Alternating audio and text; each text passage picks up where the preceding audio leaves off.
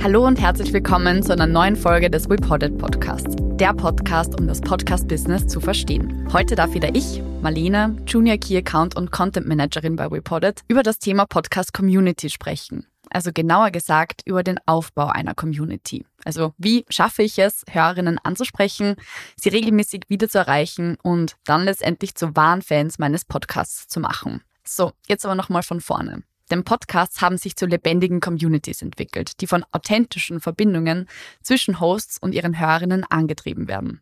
Natürlich auch klar, das geht nicht von heute auf morgen. Stellt sich also die Frage, wie startet man da jetzt am besten?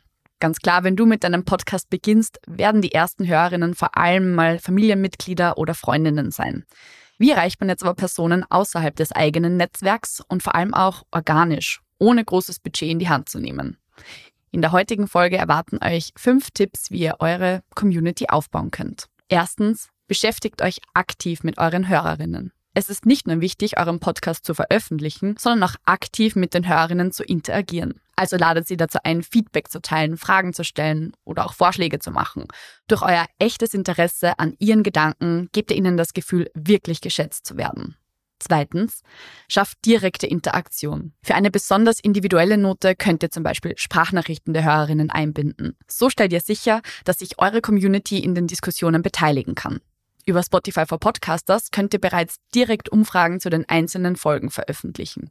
Und so können die Hörerinnen dann direkt nach der Folge nochmal zum Thema abgeholt werden. Drittens, Kooperation und gegenseitige Unterstützung. Denkt darüber nach, mit anderen Podcasterinnen in eurem Bereich zusammenzuarbeiten. Ihr zum Beispiel Gastauftritte in anderen Shows oder auch die Einladung von Gästen in den eigenen Podcast eröffnen nicht nur neue Perspektiven, vielmehr fördern sie auch ein Gemeinschaftsgefühl zwischen den verschiedenen Podcasts und dadurch kann natürlich auch eure Reichweite gepusht werden. Viertens, exklusive Angebote für die wahren Podcast-Fans.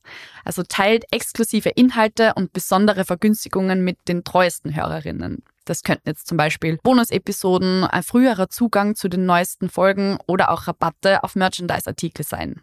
Und fünftens, unvergessliche Erlebnisse schaffen. Denkt über das reine Hörerlebnis hinaus. Live-Events, QA-Sessions oder auch ganz einfach ein virtuelles Treffen. Solche Erlebnisse schaffen bleibende Erinnerungen und stärken die Bindung zwischen euch und euren Hörerinnen.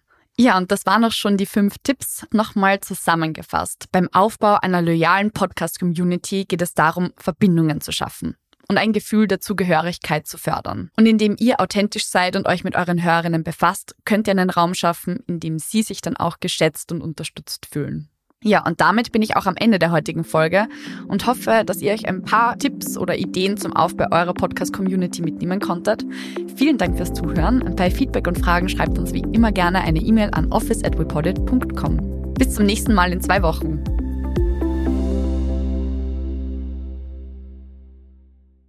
Dieser Podcast wurde produziert von WePodit.